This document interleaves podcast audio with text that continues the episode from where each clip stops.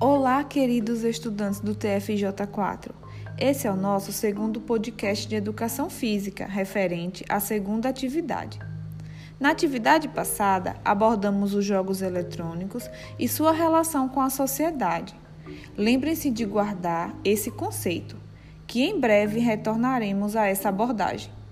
Dando continuidade ao nosso assunto, iremos aprender agora sobre outros tipos de jogos os jogos de combate ou oposição, como são chamados.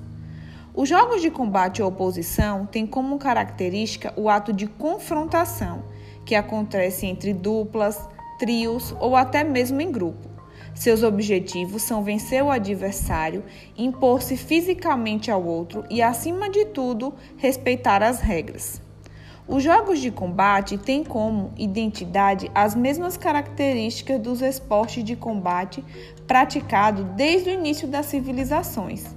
Alguns desses jogos continuaram ao longo do tempo, sendo utilizados de forma simples e com características da cultura local.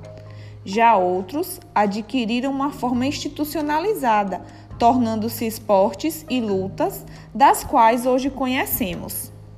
Esses jogos reúnem modalidades caracterizadas como disputa, na quais os oponentes devem ser subjugados com técnicas, táticas e estratégias de desequilíbrio, contusão e imobilização ou exclusão de determinado espaço por meio de combinações de ataque e defesa.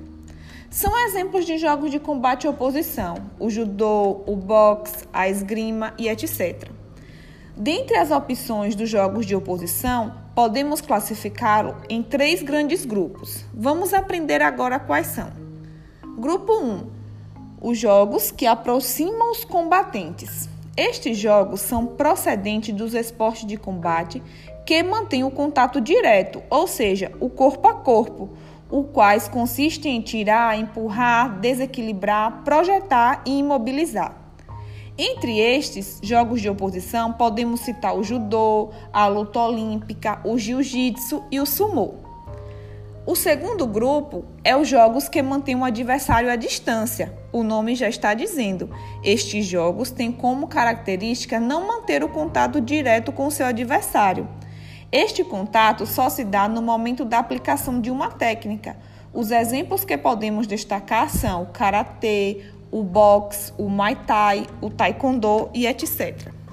E por fim, na terceira classificação, temos os jogos que utilizam o instrumento mediador, a esgrima, como exemplo.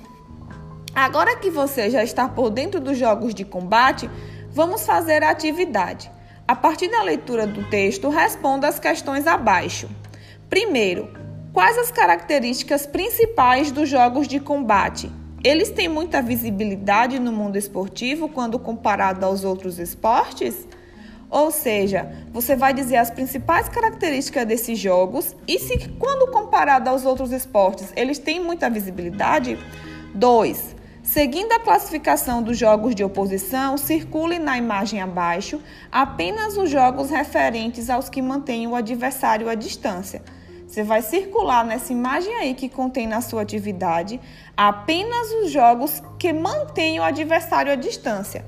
Se tiver dúvida, leia novamente o texto. Bom final de semana, ótimo estudo e não esqueça de assinar o seu nome na atividade.